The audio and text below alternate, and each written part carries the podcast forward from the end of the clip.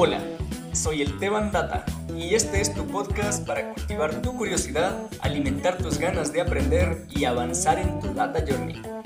Acá entrevistamos a personas que están recorriendo su camino y quieren compartir con nosotros algo de su aprendizaje y experiencias en el mundo de la ciencia de datos.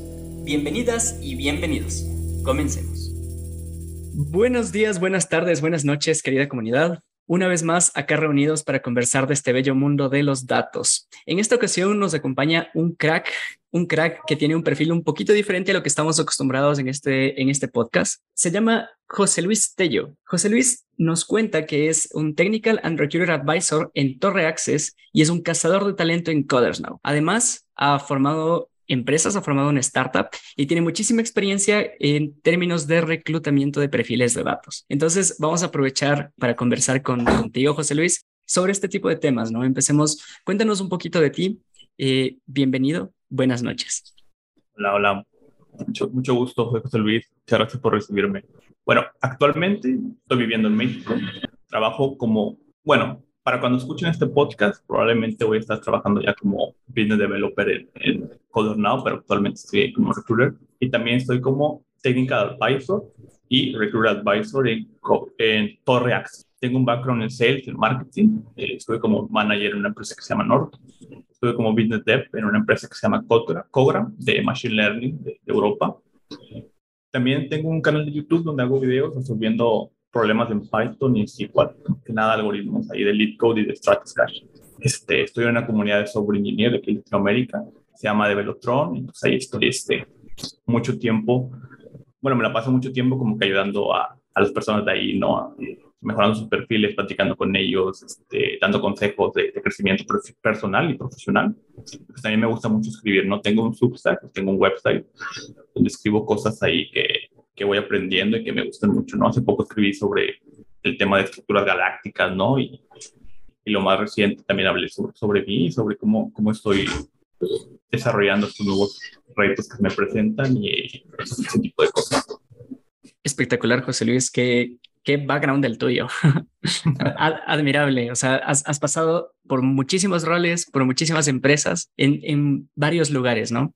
Qué, qué, interesante, qué interesante experiencia. Una de las cosas que, que me parecen súper interesantes de, de, un perfil como el tuyo es que eh, tienes bastante experiencia aconsejando a las personas, ¿no? O sea, nos dices que participas en una comunidad de, de developers, de desarrolladores. Eh, o sea, si es DevelopFront, debería ser como de desarrollar, desarrolladores web, ¿no? Entonces, me parece súper interesante este tema de que aconsejas a la gente para hacer crecimiento personal y profesional.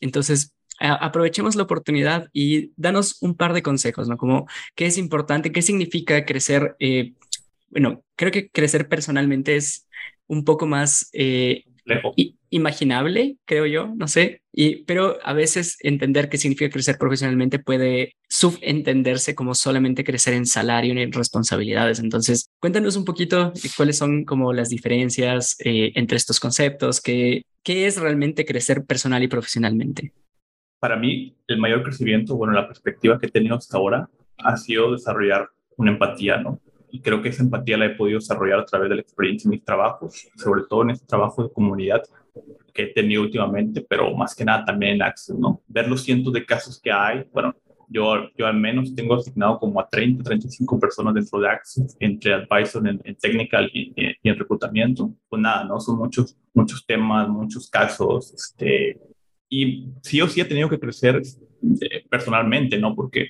uno tiene que desarrollar o tiene que hacer sentir seguras a las personas para que ellos puedan confiar en ti y decirte realmente cuáles son tus problemas, sus problemas, ¿no? Uno no puede presentarse en la primera sesión y esperar a que todas las personas te cuenten lo que están pasando, ¿no? Hay personas que son más serias, hay personas que son más abiertas, que tienen pena, ¿no? Etcétera. Crecer personalmente para mí ha sido como que desarrollar esa habilidad blanda para que ellos puedan confiar en mí y poder este, crear espacios como que seguros, ¿no? para ellos. Y en cuanto profesionalmente, pues nada, tengo mucho tiempo ahí como que trabajando, he pasado por muchos, muchos lados, he tenido muchas experiencias, tanto en la industria de la construcción, más que nada en la industria de servicios, últimamente en la industria tecnológica, ¿no? Algo que no, me, algo que no mencioné es que también estoy estudiando en la universidad, estoy como que a un año de graduarme, así que más que nada he vivido muchas, muchas cosas en esa parte y nada, encontrar trabajo para mí se volvió como que un arte. día a día y creo que por eso pude llegar aquí a, a Torre. Interesante. Eh, solamente una aclaración acá eh, para la gente que no conoce qué es Torre Access. Torre Access es un programa de aceleración de talento que tiene, o sea, tiene muchísimas cosas súper interesantes. Una de esas es que un coach te acompaña en tu crecimiento personal, te ayuda a prepararte entrevistas y además hay personas como José Luis que te ayudan en, en temas un poco más técnicos, ¿no? Que te aconsejan sobre, mira, Así puedes hacer un portafolio, así puedes presentarte en la entrevista, haz este tipo de preguntas. Entonces, para quien no conocía y quiera desarrollar una carrera en tecnología, no, no solamente en programación, sino en tecnología en general, Torre Access es una hermosa plataforma para participar, para, para, para conocer un poco a, las personas que hay inmiscuidas en el mundo y aprovechar sobre todo que es eh, construida por gente que habla español. Entonces, es, es algo que suma muchos puntos en, en cuanto uno aprende cómo, aprende a obtener habilidades de empleabilidad, ¿no? Entonces, un poco quisiera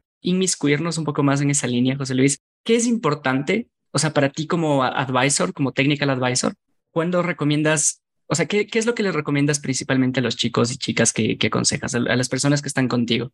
todo depende mucho del, de la, del contexto de la persona, ¿cierto? No puedo darle un, una recomendación general a todos, la verdad es que me adapto a la situación de la persona, pero en el 95% de los casos tenemos muchos entry level, ¿no? Más, más junior, mid, y la verdad es que es personas que están tratando de entrar al mundo tecnológico, ¿no? Y que no tienen idea de por dónde empezar, pero que tienen ciertas habilidades, simplemente hay que enseñarles el camino, ¿no? Yo siempre les recomiendo como que un, un gran, una gran estructura en la hora de, de buscar trabajo, ¿no? Primero que definir qué es lo que quieres hacer, ¿cierto? Quieres dedicarte a marketing, quieres dedicarte a ventas, quieres dedicarte a producto, análisis de datos, ciencia de datos, ¿no? Ingeniería de datos, backend, frontend, lo que tú quieras. Define muy bien qué quieres hacer, pero más que nada, pues, qué sabes hacer, ¿cierto? Otra cosa que también recomiendo mucho es a qué tipo de compañía quieres, quieres entrar, ¿no? Quieres entrar a una compañía, una tipo de startup, sabes que si no sabes, te va a esperar mucho, mucho trabajo, ¿no? Hay que ser ahí un generalista, hay que saber hacer muchas cosas, ¿no? Seguramente te toca vender, también va a tener que analizar datos, que no vas a tener una lista de datos, quieres hacer algo del product, vas a tener que hacer tus propios queries, no la base de datos, porque no vas a tener un analista. O sea, hay que saber hacer muchas cosas. Si te sientes más como un especialista, pues dirígete a un corporativo, ¿no? algo que ya esté bien estructurado y algo que esté bien, bien, esté bien fundamentado, ¿no? Y que sepas exactamente lo que vas a hacer en tu día a día y que probablemente salga un poco de tu scope alguna u otra cosa, pero realmente no va a ser un cheat show, ¿no? Como son las, las startups. Otra cosa que recomiendo mucho en, en esta estructura de trabajo es como que mejorar esos, esos este, traction channels, ¿no? En, en, en, la parte de growth le conoce como canales de tracción a, a todos los canales que hacen crecer la empresa, ¿no? Pero en la parte de trabajo, en la parte de trabajo, pues es lo mismo, ¿no? Tienes a, LinkedIn, tienes a Torre, tienes a OCC, etcétera. Entonces, todo, todo, todos tus canales de tracción deben estar bien on point y obviamente bien, este, bien estructurados, ¿no? Para que cuando la oportunidad se, se presente, pues estén listos, ¿cierto? Otras cosillas ahí que, que voy, que vamos a ir tocando más adelante, como aplicar de forma de forma proactiva, ¿no? Investigar, investigar bien, a la empresa, porque créeme que hay muchas veces que uno aplica a una empresa y no sabe ni qué, cuál es su business model, ¿no? No sabe ni quién es la persona que lo, va, que lo va a entrevistar, no sabe absolutamente nada y digo, en el 100% de los casos eso es un fracaso enorme, ¿no? Y lo más importante es crear tu narrativa, ¿no? Es este, hey, yo sé hacer esto, yo me sé vender así, yo sé hacer este tipo de cosas, resuelvo ese tipo de problemas y aquí estoy, ¿no? Yo siempre aconsejo, aconsejo muchísimo, muéstrate como un especialista, pero a la hora de las entrevistas, a saber que eres un generalista, ¿no? Que sabes hacer más de una cosa o más de dos cosas, que estás listo para cualquier reto, ¿no? Porque mucha gente cuando va empezando quiere poner todo en su CV, ¿cierto? Yo tuve ese error, también seguramente, Esteban, tuviste ese error, quisiste poner todo en tu CV, todo lo que sabías. Seguramente las personas que están escuchando también pero ese no es el tema, ¿no? Las empresas te contratan para algo específico y tú tienes que ser lo más específico que tú puedas en tu CV para decir, ok, si hacer esto, tengo estos años de experiencia, listo. Cuando estés con el hiring manager, con el reclutador, con, con la persona que te va a contratar o en el loop de entrevistas al que vas a entrar, pues le diga, no, también sé hacer esto, sé hacer esto, lo otro, y listo, ¿no? Aquí estoy. Súper importante, me parece realmente todo lo que mencionaste me parece súper relevante, ¿no? O sea, es, es interesante que el 95% de las personas que acceden a, un, a una plaza en, en, temas de tecnología eh, obviamente van a entrar como, como juniors o como mid levels, ¿no? Entonces, es por eso mismo es importante entender hacia dónde vamos o hacia dónde van las personas y definir, ¿no? Como, o sea, autodefinirse para llegar a esas plazas, ¿no? O sea, en tus palabras, definirse como un especialista o como un generalista. Me parece súper importante. Yo la verdad es que no conocía esta distinción, o sea, tan específica. Por supuesto que cometí el error que mencionas, por supuestísimo que sí. Eh, el, en los primeros CVs que, bueno, en las, en las, hojas de vida, yo mandaba como, mira, mi primer empleo fue ser mesero en un lugar de recepciones, pero eso es, eso es cero relevante cuando estás aplicando a una posición de, de, growth o de análisis de datos. Entonces, va, ¿para qué se pone, no? Pero, pero bueno, está, está bueno como identificar también como cuál es la narrativa. Es decir, eso, eso es como, a ver, ¿qué, ¿qué, significaría crear una narrativa? O sea, ¿qué significaría para mí, por ejemplo, definir? O sea, ¿sería como definir quién soy, definir qué es lo que sé hacer o, cómo va? O sea, ¿cuál, ¿cuál es la idea de crear una narrativa? La narrativa se desprende de un estándar, ¿cierto? Por ejemplo, antes de, antes de explicártelo, te voy a dar un poco de contexto, ¿no? Imagina que quieres contratar a Esteban Lombeida, ¿no? Para un analista de datos pero Esteban Lombeida en su LinkedIn tiene que se dedica a marketing luego en, su en Torre tiene que se dedica a productos, ¿cierto? Y luego en, tu CV, en su CV tiene que se tiene o tiene información acerca de que se dedica a otra cosa, ¿no? O sea, hay una falta de estándar fuerte, ¿no? Y eventualmente, sabes que cuando llegue esa persona a entrevista también va a ser una, una falta de narrativa fuerte, ¿no? Entonces, la narrativa parte de que tú tengas bien en claro qué es lo que quieres hacer, y que lo muestres al mundo, ¿cierto? Pero no solamente mostrar al mundo, sino que cuando te plantes en una entrevista, digas muy bien acerca de lo que sabes y acerca de lo que has hecho y lo que quieres hacer, ¿cierto? Tus objetivos, etcétera. Pero tener muy bien, bueno, muy bien pulido ese speech o esas palabras donde puedes comunicar muy, muy, muy bien tu valor, ¿cierto? Como persona y como profesionista. Eso es la narrativa. Súper interesante. Eh, es como bueno, en, el mundo de las startups a los fundadores se les, se les pide, ¿no? Como que en un minuto logren definir qué es lo que hace su empresa y cómo, cómo lo hace y cuál es el, valor potencial. Y a esto se le conoce como el elevator pitch, ¿no? El, el, de la empresa. Es, o sea, la narrativa entendería que es algo similar, pero no asociado a una empresa, sino asociado a un, a un perfil de persona, ¿no? Y algo más complejo realmente, porque por ejemplo, si me dices que te dedicas a análisis de datos, yo por lo regular a mis, a mis recruiters Advisor, Technical Mentor, los dos los, los acribillo en el mock interview. Y este, si quieres dedicarte a análisis de datos, que vamos a ver cómo andan, ¿no? Y los pongo a diseñar una base de datos, ¿no? O los pongo a escribir un query ahí en LeetCode, ¿no? Les, les digo, oye, compárteme pantalla. Y hacer bien eso es parte de tu narrativa, ¿no? Porque estás diciendo que sabes hacer análisis de datos, ¿no? Y entonces espero que también tengas este, conocimiento en, diseño de base de datos, ¿no? En, en, queries complejos, ¿no? En hacer este, settings, ¿no? Como en table expression, en hacer este, subqueries, etcétera, ¿no? Y es parte de eso, ¿no? Es, es, algo más complejo, pero eventualmente la narrativa te delimita, te da una delimita, delimitación para que todos tus esfuerzos, todos los esfuerzos que hagas desde estudiar hasta estructurar mejor tus respuestas, este, investigar empresas, lo que sea, sea más este, más coherente y más ad hoc. Buenísimo. Ahora entiendo tu punto. No, no es como saber decirlo, sino eh, ser consistente, sino con saber decirlo y también saber hacerlo. Vale, me parece, me parece súper razonable, súper coherente. Me gustaría pasar a un poquito a, otro tema, que es algo que mencionaste en, en, en, tu respuesta anterior, ¿no? Como el primer paso para conseguir un empleo en, en ciencia, en análisis de datos, es saber a dónde queremos ir, a qué queremos hacer. Entonces, ¿Qué nos sugieres como eh, para identificar qué a qué tipo de rol podríamos dirigirnos, a qué tipo de empresa deberíamos dirigirnos? Yo creo que lo que más aconsejo siempre es que sea realista, ¿no? O sea, no, uno, tiende a sobreexagerar sus, sus conocimientos y esto no, parece, parece increíble en un mundo donde está, bueno, en una industria donde tenemos mucho ese síndrome del impostor, ¿no? Pero realmente muchas personas tienden a sobreexagerar o sobrevaluar sus capacidades, ¿no?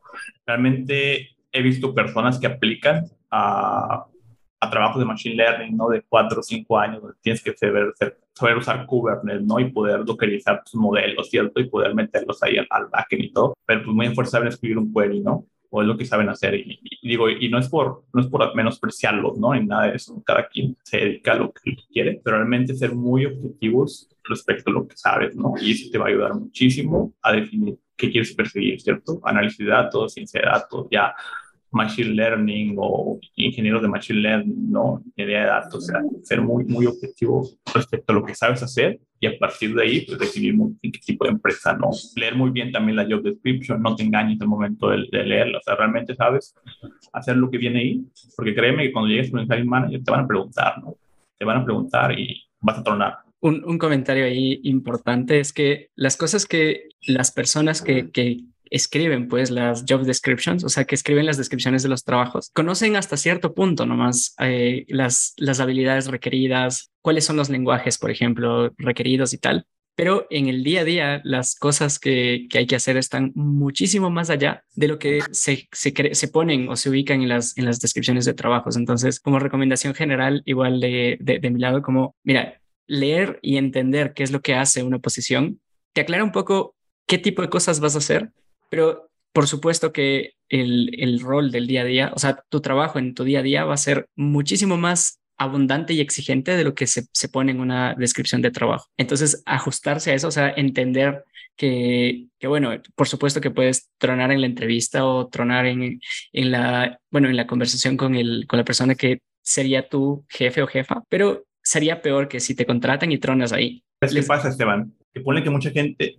bueno, muchas personas pasan la entrevista, ¿no? Te pongan a hacer un, algoritmo, pues ahí, ¿no? Una, una, un Zoom o algo ahí de LeetCode con un array, lo que sea. Fácil, ¿no? Pues facilito lo pasa, ¿cierto? Pero el día a día, como, como dices tú, es complejo, ¿no? Y por eso mucha gente está bien quemada en esta industria, porque entra en un trabajo donde el 50, 60, 70% de las cosas que tienen que hacer no las saben y están corriendo están corriendo en lugar de hacer un, maratón, ¿cierto? Están haciendo unos sprints bien fuertes, tanto el día estudiando, todo el día quemándose, dejan de lado su vida social, etcétera, porque realmente no son objetivos. Sí, genial, ¿no? Que pasaste, genial que tienen un, buen, un buen trabajo, pero también es, es cierto. Yo, yo tengo muy fuerte yo tengo muy, muy en mente y tengo una hipótesis muy fuerte relacionado a eso porque lo he visto, no lo he visto en la comunidad, lo he visto en Access, lo he visto de cerca con amigos, con compañeros, gente que pasa, sí, él le cayó bien al y él pasó eso, eso, pero en el día terminan quemándose porque están haciendo un sprint horrible y la verdad está, está muy feo eso, por eso es ser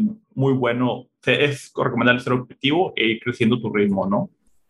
Está muy gacho quemarse. Ya pasé por eso, universidad, dos trabajos y todo, estuve con un burnout horrible, como dos semanas, ya siente pésimo. Total, total, total. Eh, aquí siempre conversamos, eh, o sea, tenemos una pequeña sección como al final en la que conversamos de, de justamente de esto, ¿no? Como recordar, o sea, aprovechar que le, le, el día tiene 24 horas, ¿no? O sea, en general 8, 8 7, 8 para dormir, 8 para trabajar en el mejor de los casos y pues eh, preguntarnos qué hacemos con el resto del tiempo. Entonces, eso, eso es súper importante para evitar quemarnos, evitar, eh, o bueno, no solo evitar quemarnos, sino aprovechar el tiempo para buscar eso que queremos ser después, ¿no? Entonces, un poquito eh, en esa línea, José Luis, eh, me gustaría preguntarte una de las cosas que, que, nosotros tenemos que saber, ¿no? Como cuando estamos buscando perfiles, cuando estamos aplicando perfiles de datos a perfiles de desarrollo, necesitamos tener un portafolio. ¿No? Necesitamos eh, poder mostrar, necesitamos un lugar donde se muestren las habilidades que tenemos. Entonces, ¿qué nos recomendarías o qué cosas son relevantes cuando estamos armando un portafolio? Pues mira, algo que mucha gente no, no hace y es súper elemental, poner tu correo o tu número de teléfono, al menos, si no quieres poner en tu portfolio, ok, no lo pongas, pero al menos poner un enlace a tu link, ¿no? Hay mucha gente falla hasta en eso, ¿no? De, de, de poner lo básico de tus, de tus redes sociales, ¿no? Hasta de tu correo, pues, por, portfolio al final del día es tu trabajo, ¿no? Y de alguna, de alguna manera o de otra, pues créeme que al final, este, como te digo, lo, como te dije al principio, ¿no? Los reclutadores nos pasamos los perfiles y tiene que haber información dentro de tu, de tu portfolio para que, para que la gente pueda entrar, ¿no? Si no eres alguien que se dedique al diseño o al frontend, te recomiendo hacer un portfolio genérico, buscar un portfolio genérico o pagar por uno y listo, ¿no?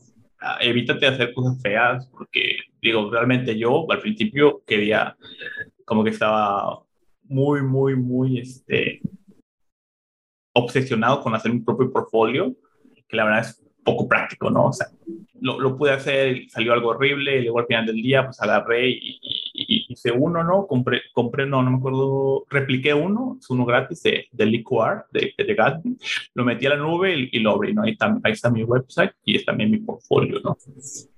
Esto, es lo primero, ¿no? Este, pon tus redes, pon todo, busca algo, si no sabes hacer frontend, si no sabes hacer este código de Scratch con React, lo que sea, no te compliques la vida, hay muchas cosas gratis muy, muy buenas. Listo, ¿no? Duplícalas, mándalas a la nube de, de, de Nextfly, lo que sea, o de, o de Gatsby, listo, tienes tu portfolio. Luego, segundo, bueno, tercero, es explica muy bien tus proyectos, ¿no?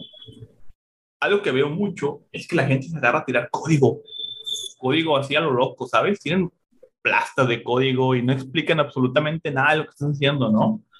Eh, ojalá que hace poco, a ver si no me escucha, pero hace poco estaba con un de Technical Mentor con alguien, ahí de ciencia de datos, y me enseñó que había hecho un, proyecto, ¿no? Y le digo, oh, tiene muchas cosas, ¿no? Tienes este, muchas cosas ahí de machine learning, de análisis de datos, lo que sea, ¿no? Pero ¿qué, ¿qué quisiste hacer con esto? O sea, ¿cuál fue el propósito? veo mucho análisis exploratorio, pero realmente no veo ninguna explicación, ¿cierto? O sea, ¿qué, qué lograste con esto? ¿No? Tienes ahí un, un clúster, pero ¿qué hiciste? No, no, no veo nada de eso. Y tener la capacidad de explicar es, es muy bueno, ¿no? Y poder explicar tus proyectos es sumamente positivo, ¿no? Trata de hacer un, un buen, una buena introducción explicando qué vas a hacer, qué quieres lograr, por qué hiciste esto, de dónde sacaste los datos y eventualmente pues, tratar de escribir el código más bonito que puedas, ¿no? Ahí en mi website yo tengo ahí un, un análisis de datos a un e-commerce en joseluistello.live, live con V. Ahí lo, lo, pueden buscar y explico todo, ¿no? Detalladamente y son unos ejemplos que doy, ¿no? También en mi GitHub, que también le pueden dar clic, ahí está, ahí está directamente a mi GitHub desde mi website pueden ver cómo estructuro los proyectos dentro de GitHub, ¿cierto? Pero sí, más que nada, realmente no, no es como que algo súper difícil hacer un portfolio, simplemente explícalo bien, haz cosas buenas y si puedes, este, haz cosas más y más complejas cada vez, ¿no? Digo, al principio está bien, estás aprendiendo, no haces un análisis de datos, eh, descargando, un, descargando data de, de Cago o, o, lo que sea, ¿no? Pero después, si puedes, trata de hacer un, trata de hacer una API, ¿no? Trata de consumir una API, una API financiera. Ahí tengo otro proyecto donde consumo una API financiera y explico cómo hacerlo. Luego trata de hacer un modelo, no trata de hacer un deploy ahí con, con no sé, con algún con un framework del backend, ¿no? Como Fast API o como Flask, lo que sea. Y trata de, añadirle un poco de complejidad, poco a poco, ¿no? Y pues si puedes aprender algo de la nube, ¿no? Es como que parece que no, pero hoy en día todos muchos perfiles se destacan por dos cosas cuando es, cuando es en datos. Es la primera que sepa SQL y saber SQL es ser muy bueno en SQL. Eh, tener la capacidad de escribir queries complejos, tener la capacidad de, de, decir, oye, ¿sabes qué? Un join nos va a costar mucho en esta, en esta, en esta base de datos, ¿no? ¿Qué tal si lo hacemos así o hacemos otra, otra cosa, ¿no? O, o también este, saber AWS, ¿no? Lo más básico de AWS, que son buckets, que es lambdas, que ese tipo de cosas, también te pone muy, muy por delante. Y también lo que veo mucho es esto de ingeniería de datos, ¿no? Saber qué es un ETL, un ELT, saber cuándo diseñar una, saber cómo diseñar una base de datos, saber qué es un warehouse, un lake, te pone muy por delante y realmente no es algo que te vaya a costar mucho tiempo investigar, ¿sabes? Hay muchas cosas gratis, en la, en la comunidad tenemos una librería donde puedes aprender lo que tú quieras, ahí y cursos completamente en YouTube y que aprendiéndolo te van a poner por delante, ¿no? Espectacular, José Luis. Me parece que todo lo que mencionas, eh, de nuevo, es increíblemente valioso. Eh, chicas, chicos, para quienes nuestro portafolio está en pañales, eh, porque lo, lo, reconozco, el mío también está en pañales, empezar, o sea, a modo de resumen, ¿no? Empezar haciendo cosas sencillas, descargando datos de lo más simple posible, explicar muy bien, eso sí, qué es lo que estamos haciendo, por qué lo estamos haciendo y a dónde queremos llegar con, con estos análisis, con estos modelos y poco a poco ir complejizando el análisis, ¿no? Cosas, eh, ir incluyendo eh, consumo, creación de APIs, eh, cosas en la nube, ¿no? Eh, y por supuesto, lo que mencionas al final, que es, mira, si quieres destacar como analista, como científico de datos, la, saber muy bien SQL, que es valiosísimo, que está presente en casi todas las, todas las eh, ofertas de trabajo y eh, nube, ¿no? AWS en este caso. Eh, José Luis, muchísimas gracias por tu respuesta. En este momento creo que podemos hacer una pequeña pausa y seguimos, seguimos conversando. Muchas gracias. Aprendemos sobre hombros de gigantes. Si quieres más contenido sobre ciencia y análisis de datos, te invito a encontrarnos en TikTok e Instagram. Esto es Data Journey Podcast. Continuemos. Muchísimas gracias por tu respuesta anterior, José Luis. Estoy seguro que todas estas cosas que venimos conversando nos ayudarán a la comunidad Data Journey Podcast a seguir construyendo un portafolio que nos ayude a conseguir mejores oportunidades laborales. En esta línea, José Luis, me gustaría preguntarte, hace un momento conversamos de GitHub, ¿no? ¿Por qué es importante eh, saber de GitHub? ¿Qué es GitHub? Eh, y bueno, principalmente, ¿por qué es importante?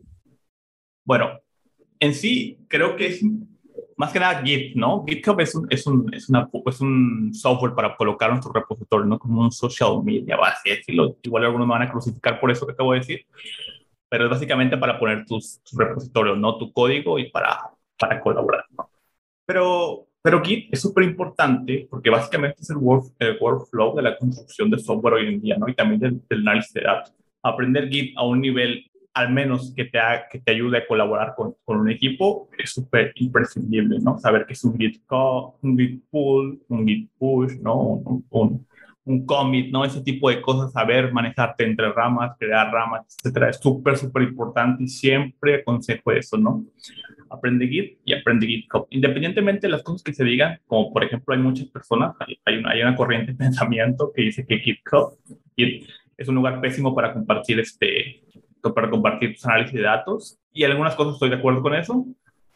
Está muy feo compartir un, un, query por SQL, digo por, por Git, la verdad se ve muy feo, pero hay otros, otros approach, pero es, no salimos de este scope, ¿no? Pero sí, aprendan Git y referente a GitHub, a los hiring managers y a los reclutadores les encanta GitHub, ¿no? Mientras más bonito se vea tu GitHub, más les va a gustar. Créeme que, cierto, es como una enfermedad que tienen los reclutadores, con la mayoría, que les gusta mucho GitHub, es un sesgo que tienen y entre más bonito se vea, mucho mejor, ¿no? Yo tengo mi GitHub, la verdad, creo que está muy bonito, siempre me hacen, hacen cumplidos por cómo es, lo voy a mandar aquí a, Buenísimo, buenísimo. Sí, Para que lo vea, a ver si le gusta, y a ver si podrá decir él con sus palabras, pero trato de tenerlo muy, muy bien este, estructurado, ¿no? Muy bien puesto. Tengo realmente todo lo que hago, ¿no? Que me dedico, las, los links a las empresas donde estoy, ¿no? El tech stack que uso, ¿no? Python, JavaScript, MySQL.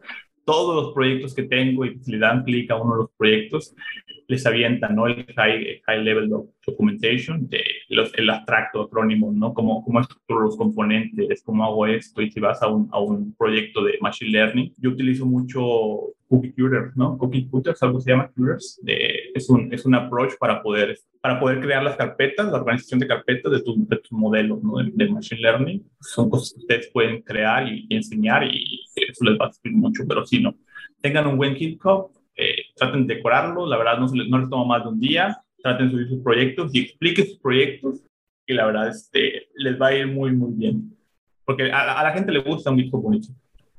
Claro, eh, es que al final, eh, a ver, primero, la verdad es que sí, sí está muy chévere tu, tu GitHub, José Luis. sí está muy bueno, sí está muy bueno. Es, bastante ilustrativo en, en palabras sencillas. Está muy, muy chévere. Está fácil, es fácil encontrarte, es, es fácil identificar qué, qué tipo de proyectos has hecho. Por ejemplo, aquí hay uno de Working with API REST y, and JSON, ¿no? que es un análisis financiero 10 veces más rápido, dice. Y nada, ahí lo explicas, están los prints. No, está buenísimo, está súper chévere. Claro, y es lo, lo, importante es saber comunicar, ¿no? Que es probablemente la, la habilidad blanda más importante para la gente que hace datos. Lo que, lo que, lo que iba a decir respecto al, al tema de, de GitHub es que eh, al final, o sea, ¿por qué es importante que esto sea bonito? Y es que al final la estética importa en todo. Entonces, eh, una cosa que es valiosa y que es importante decirlo acá es que, mira, al construir código, hacer código sea para hacer desarrollo de, de, aplicaciones, desarrollo web o backend o lo que sea, es algo abstracto. Entonces, una persona que no está tan familiarizada con el código, con lo veloces que pueden ser las funciones y tal, no se va a fijar y no va a entender realmente qué tan bueno o qué tan eficiente es tu código, sino eh, ah, va a ser algo como lo que yo acabo de hacer con el perfil de José Luis, o sea, con el GitHub de José Luis. Mira, está bonito, es ilustrativo y me dice qué está haciendo. Y eso es algo que yo, eh, usuario común y corriente, puedo entender. Y no necesito más, más que eso para decir, mira, esto es suficiente para eh, que la persona pase a una siguiente etapa en una entrevista. ¿ya? Entonces, por eso es importante también como arreglar el, el, GitHub, ¿no? Claro, acaba de dar un, un hint muy importante, ¿no? Es estética. A la gente, la gente tiene un cerco fuerte por la estética. De, si a un reclutador le parece bonito tu, tu GitHub, aunque no cumpla los requerimientos, te van a pasar. muchas, muchas veces así, no todos, es cierto. Hay, este, reclutadores que no se dejan engañar por eso, pero otros que sí, ¿no? Digo, mi, desde, mi, desde, mi, desde mi experiencia, eh, hace mucho, mucha diferencia en un buen, Parece que no, pero sí hace mucho. Tal vez no lo logres ver, pero si haces uno bueno y, lo pones ahí, lo plantas en tu CV, porque el reclutador ya lo busca, vas a ver que te va a ir bien también con un hiring manager, ¿no? Porque le vas a poder mostrar todo lo que haces de manera súper sencilla, súper rápida. Tal vez a tu hiring manager no le importe tu portfolio ni tu website, pero sí, tu GitHub y, va a ver ahí cómo, cómo tienes todo estructurado, ¿no? Me ha tocado ver ejemplos eh, de personas que con un buen GitHub en, la primer, en el primer look de cuatro o cinco entrevistas les hacen un job offer, ¿no? Porque son capaces de explicar un, un, este, un proyecto, ¿no? Llevan al hiring manager por sus proyectos. Hace poco tuve, un caso, conocí un caso de, de Code Now, donde, un, donde una persona estaba haciendo un microservicio en, en Git y en GitHub lo subió, lo explicó al hiring manager, le gustó tanto el proyecto y, el conocimiento de, la, de, la, persona que, eligieron un, un job, offer, job, offer, ¿no? En ese mismo instante, el hiring manager tiene el poder para hacerlo y se, se, lo, se lo, hizo, ¿no? 6 mil dolaritos al mes. Ahí está, muy bien. Pero, pero sí, eh, es bueno tener un bonito pero también es bueno tener buenos proyectos, ¿no? No, no, este, no solamente estética, también proyectos pesaditos ahí que puedas meterle, ¿no? Totalmente, totalmente. Eh, entonces, un poco en esa línea como vamos avanzando en función de, mira, acabas de decirlo, ¿no? No es solamente el, no, es no solamente un buen GitHub, no es solamente un conjunto de portafolios, sino es el conjunto de cosas que nos garantizan, bueno, no es que garantizan, sino que nos ayudan a nosotros a obtener mejores oportunidades laborales. Entonces, ¿qué recomendaciones nos darías para optimizar nuestros perfiles, nuestros traction channels? Ok, primero que nada, muchos van a utilizar LinkedIn y seguramente el 90% utilizan LinkedIn para conseguir trabajo, es optimicen con keywords su perfil, ¿cierto? Eh, en la parte de, donde está su nombre, abajo, pues, no sé, ponen, por ejemplo, yo que tengo Technical Advisor, arroba torre, ¿no? Luego tengo ahí algo que es Data Analysis, luego tengo algo que es Backend Developer, ese tipo de keywords este, te ayudan mucho en, la búsqueda, ¿no? Porque me han llegado mis ofertas como desarrollador eh, solamente por esos keywords, ¿cierto? Te buscan, te encuentran rápido y es lo mejor que, que, puedes hacer, ¿no? Segunda, pues tener coherencia, ¿no? Para en cómo explica las cosas, ¿no? Por lo que hablamos hace rato, sé coherente en lo que haces, no tengas mil tecnologías. Tú crees, nosotros creemos que teniendo mil tecnologías es bueno y positivo, pero créeme que confundes nada más al reclutador, porque al final del día el reclutador va a leer tantas cosas, va a decir, es que chicas es PHP, ¿no? ¿Qué es, qué es esto, no? ¿Qué O sea, sí, ¿sabes Python? ¿Dónde está Python? No, no lo encuentro, rebotan porque la carga cognitiva es tan fuerte para el reclutador de decir, ah, este, no, pues bye, ¿no? No, no tienen lo que, lo, que yo, lo que busco. Así que, como se lo digo, sí es bueno, es positivo que, que, tenga, que sepa muchas cosas, pero muéstrense como perfiles especialistas en algo, ¿no? Y este, y dentro de las entrevistas, pues hagan ver que son generalistas, ¿no? Pero al mundo muéstrense como especialistas y lo mismo sale con, con LinkedIn, no muéstrense que saben hacer solamente una o dos cosas y listo, ¿no? Ya eso, eso les, va, les va a ayudar mucho. Mantengan la coherencia dentro de, su, dentro de sus responsabilidades en cada trabajo, si pueden, y si tienen amigos que les hagan alguna recomendación, cool, pídansela, por favor, en inglés o en español, pero de preferencia en inglés, algún, algún este, compañero, compañero, las recomendaciones son muy buenas. Al menos yo me fijo mucho en un perfil que tiene recomendaciones. Este, y si, si, si, veo que son recomendaciones de, de personas este, con las que has trabajado o algo así, pues mucho mejor, ¿no? Pero después también pide gente que te valide, ¿no? Después que te validen las actitudes, actitudes que tienes, ¿no? conocimiento en software o algo. Esas cositas suman. Porque al final del día, ya le estoy hablando como un reclutador, no, no tanto como un technical advisor, como un reclutador, yo me fijo en eso, ¿no? que haya coherencia, ¿no? que para encontrarte, pues sí ocupo tus keywords, ¿no? porque al final ya te, te busco en el, buscador, valga la redundancia de LinkedIn, y ocupo que tengas keywords importantes, ¿no? Pon ahí Python, Python Developer, diagonal Backend Developer, diagonal, no sé, Full Stack Developer, lo que tú quieras, pero trata de, de tener ahí esas, esas keywords, ¿cierto? Nada, es, es una manera súper sencilla, la verdad no te cuesta mucho poner también la opción de que estás abierto a, oportunidades, ¿no? No puedes poner el marquito verde si no quieres que tu empresa se entere, no importa, pero hay una opción de LinkedIn que tiene para que, que puedas este, optimizar de acuerdo a que enseñes solamente, estás buscando trabajo, pero para reclutadores, ¿cierto? y la foto o, lo demandan a, las otras personas y, te sirve mucho. Buenísimo, súper buenas recomendaciones. Eh, acá me surge una duda. Mira, cuando yo estaba buscando, eh, o sea, cuando estaba buscando activamente un, un rol en análisis o ciencia de datos, eh, o sea, empecé a crear perfiles en cualquier red posible, o sea, cualquier red, dígase LinkedIn, dígase Torre, eh, Get On Board, etcétera, etcétera, etcétera. Entonces, gasté como mucha, mucha energía eh, y tiempo, sobre todo, eh, haciendo estos perfiles y al final, eh, la más efectiva, al menos en mi caso, fue, fue LinkedIn, ¿no? Que fue por ahí que hubo el contacto y tal. Entonces, ¿qué, ¿qué sugerencia nos darías? ¿Es como conveniente tener varios, varias formas, varios espacios para buscar. O sea, yo, yo los, le sentía como diversificar el riesgo, ¿no? Pero al, al, final no fue efectivo. No, no malgasten tiempo creando desde cero en cada uno de los perfiles, ¿no? Hagan un buen CV y todo eso copienlo y péguenlo en cada una de los tractions en el que tengan, ¿no? Dedíquense unas dos o tres horas en un día y van a, van a agarrar todo lo demás, ¿no? Van a agarrar CC, van a agarrar trabajo si todavía existe, ¿no? Y otras, otras, otras cosas que hay por ahí. ¿Por qué, ¿Por qué, digo esto? Porque hay muchos reclutadores que no solamente utilizan LinkedIn, ¿no? También utilizan OCC porque son bases de datos grandes y, este, y por ahí te encuentran, ¿no? A mí me, a mí me ha tocado mucho ver a colegas que tengo por ahí que este, buscan en, en, OCC activamente y, también hay, hay, hay, buenas ofertas, ¿no? Hay buenos perfiles ahí, son muy, muchos no están actualizados ya, ya, ya la tendencia en LinkedIn pero vale la pena estar también ahí, vale la pena que solamente, que no solamente estén en LinkedIn, pero eso sí, no les recomiendo que gasten mucho tiempo, ¿no? Hagan un buen CV, eh, estructuren un buen CV y solamente copien y peguen en cada uno de sus perfiles y listo, ¿no? Sus keywords en CV, sus keywords en OCC, sus keywords en, en, en, LinkedIn, en Torre y listo, ya, en donde tú más quieres, pero copia y pega, no, no gastes mucho tiempo haciendo un perfil desde cero, porque sí es muy, muy este, fastidioso estar ahí estudiando desde cero algo. Totalmente, totalmente. Muchísimas gracias, José Luis. A ver, una cosa que conversábamos fuera de micrófono es que tú haces un ejercicio con, con las personas a quienes aconsejas y nos mencionabas que es un proceso para generar un gran perfil. Cuéntanos un poquito más sobre este proceso. Vale. Cuando yo veo un CV, muchas veces veo que es un CV bien mal escrito, ¿cierto? Este, bueno, digo, este, con todo respeto, ¿no? También el mío, igual, igual alguien lo puede ver lo puede hacer pedazos, pero trato de mantenerlo lo más bonito posible. Entonces, yo pensé en un plan para, bueno, y de, tanta experiencia que me dejó Key Access, y de un plan para poder hacer algo, es un ejercicio súper sencillo para poder hacer un CV desde cero.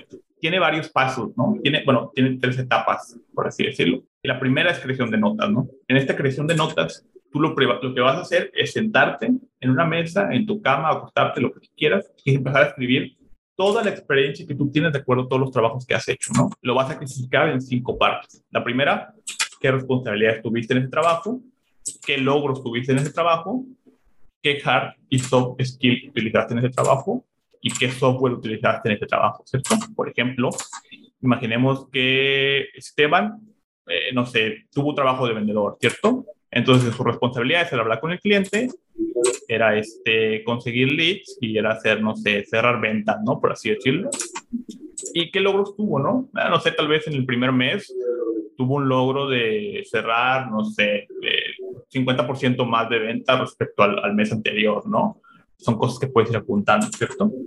Después, ¿qué hard y qué soft skill utilizaste? Pues hard skill, utilizaste análisis de datos, no utilizaste ventas outbound, por así decirlo. Bueno, outbound sales, outbound marketing, lo que tú quieras decirle.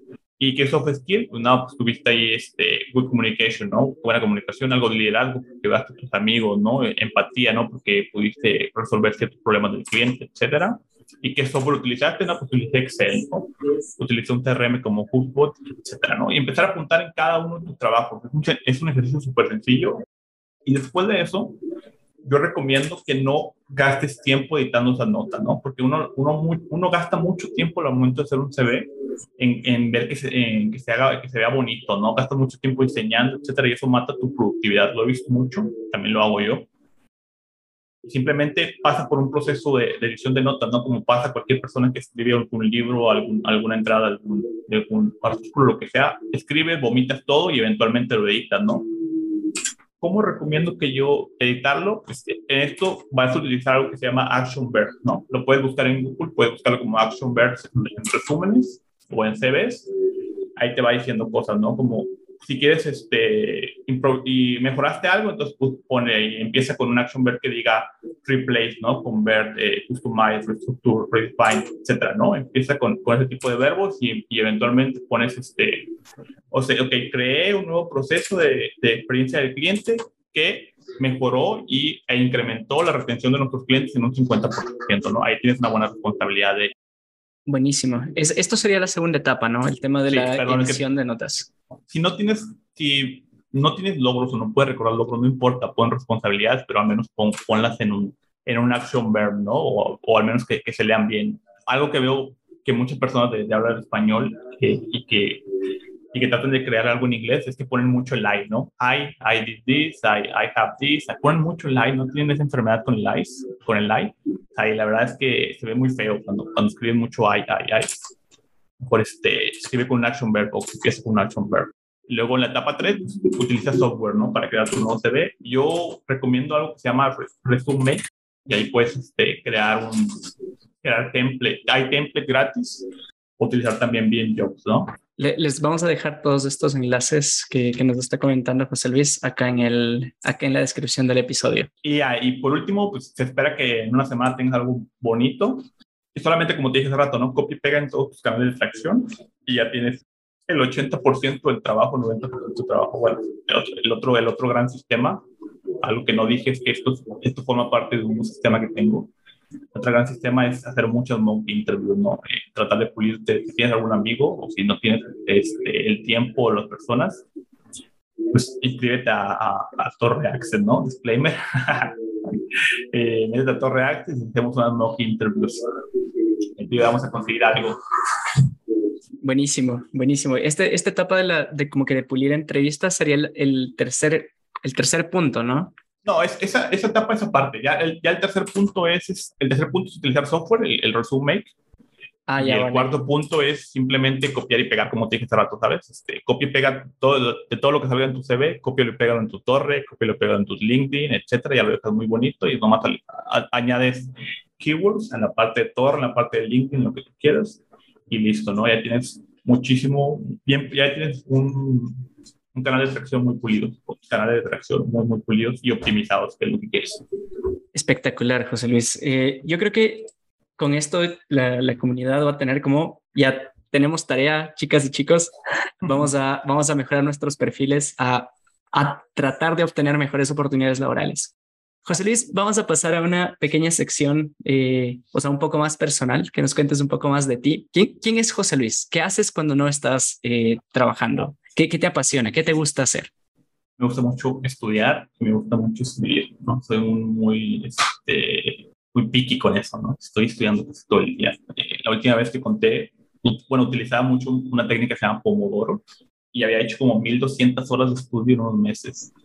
Es bastante, ¿no? Dejé de utilizarla porque el approach de Pomodoro, bah, hay mejores, y este, me sirvió en su momento, sí, pero pues al final del día madura, no prueba nuevas cosas, y pues, herramientas de estudio.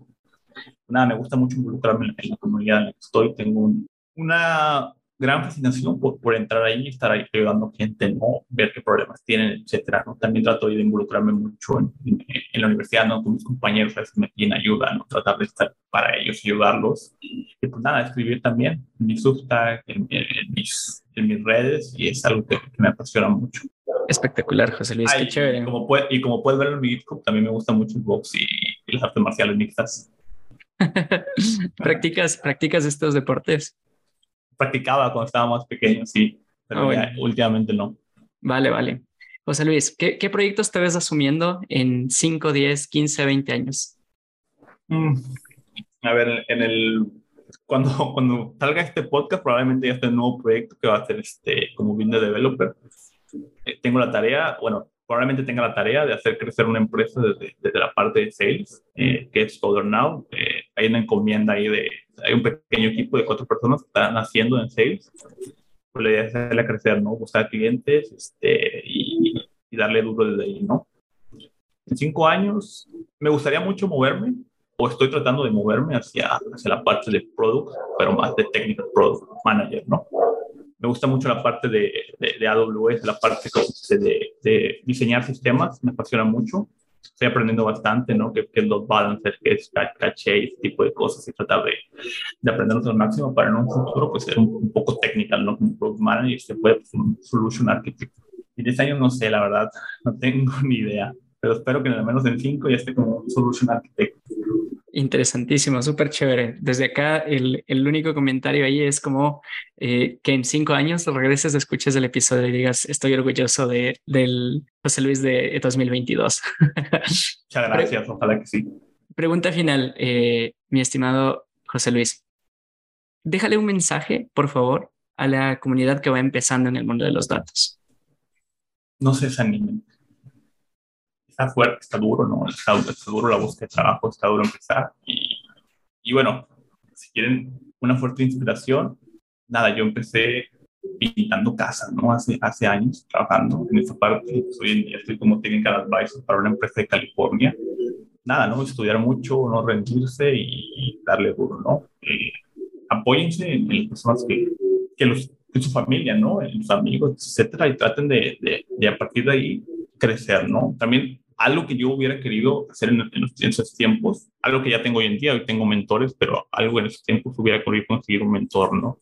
Alguien que les ayude a crecer, que les diga que, está, que se están equivocando. Por ejemplo, ahorita yo tengo un mentor que es un chef eh, operation officer de una empresa muy, muy grande de, por acá. Y pues alguien, es alguien que me está ayudando a hacer mi transición hacia product, ¿no? Eh, es como un hack tener un mentor, ¿no? Me está ayudando muchísimo, me está diciendo qué tengo que hacer, qué no tengo que hacer ahorita en esta parte, en estos momentos, eh, entiendo mis debilidades y mis fortalezas, ¿no? Gracias a esa persona, pues entiendo qué que, es lo que me falta, ¿no? O sea, dónde me tengo que mover. Pues es un hack muy grande, ¿no? Traten de, traten de, de enrolarse en comunidades, traten ahí de platicar con gente, ¿no? Traten de, si quieren, pues búsquenme, ¿no? Y este, hablamos. Entrando torre o no entrando torre, no importa, igual los puedo ayudar, echarle ganas esa parte, ¿no? De no rendirse, porque la verdad sí es muy complicado entrar al mundo tecnológico y más al mundo de datos muy complejo, pero no es imposible. Si lo haces bien, todo cool. Ah, y aprendan SQL. la recomendación más importante de la noche. Sí. porque mucha gente este, se va, tú, tú, lo puedes saber, este, tú, tú, lo vives. Mucha gente se va con el hecho de que hay Python, ¿no? Hay pandas o Seaborn, este, lo que sea, ¿no? Python, no, SQL. Es SQL, es SQL, es SQL, ajá. Es mucho, mucho más importante. O sea, en, el rol que sea, en el rol que sea, si es que estás relacionado uno de los datos, eh, es puff, no. Eh, SQL es casi, casi, casi tan importante como, como saber hablar así. es como coger la cuchara al SQL. Eh, José Luis, muchísimas gracias por, el, por este mensaje. o sea, el tema de no desanimarse, de ser resilientes, de aprender de los errores y de apoyarse en, en familia, en seres queridos y sobre todo de buscar mentores, son cosas que hemos venido conversando consistentemente, entonces sí quisiera que la comunidad note lo, lo, importante que es, lo que, o sea, sobre todo si es que viene de personas con tanta experiencia como José Luis. Entonces, nada, a hacerlo un paso a la vez, a, avanzar con ganas y avanzar en, obviamente, avanzar en nuestro data journey. Una última cosa, José Luis, ¿dónde podemos contactar contigo? Pueden poner joseluistello.live. Tengo absolutamente todo sobre mi, canal de YouTube, los trabajos donde estoy, eh, mi LinkedIn, mi GitHub, lo que sea, ¿no? tengo un portfolio ahí medio abandonado, pero ahí está todo, ¿no? Eh, en cualquier caso, vamos a dejar el, el enlace en, en descripción y, y, con eso solventamos cualquier, cualquier lío de a Mi LinkedIn, José Luis Tello, listo. Todos, todos, todos los enlaces. vale. José Luis, de mi lado, agradecerte, o sea, de verdad, de verdad, de verdad, todo lo que hemos venido conversando es súper valioso. Para mí, yo, o sea, personalmente he recibido como tus consejos, o sea, a la comunidad como si fueran para mí. y, de verdad los voy a tomar, eh, los voy a poner en práctica. Voy a mejorar una cosa a la vez porque es, es un proceso iterativo, entonces es, es, es de mejora continua, ¿no? Entonces, nada, agradecerte por, por tu apertura, por tu colaboración eh, y espero que podamos volver a encontrarnos en otro episodio del Data Journey Podcast. Muchísimas gracias. También espero. Gracias, Iván. Mucha suerte a todos. ¿eh? Cualquier cosa ahí me hablan. Muchas gracias por llegar hasta el final de este episodio. Compártelo en redes para seguir construyendo una comunidad que toma decisiones informadas. Encuéntranos en redes como arroba el Data y nuestra super editora como arroba. Esperamos motivarte a seguir avanzando en tu Data Journey. Y esto ha sido un episodio más del Data Journey Podcast. Muchas gracias.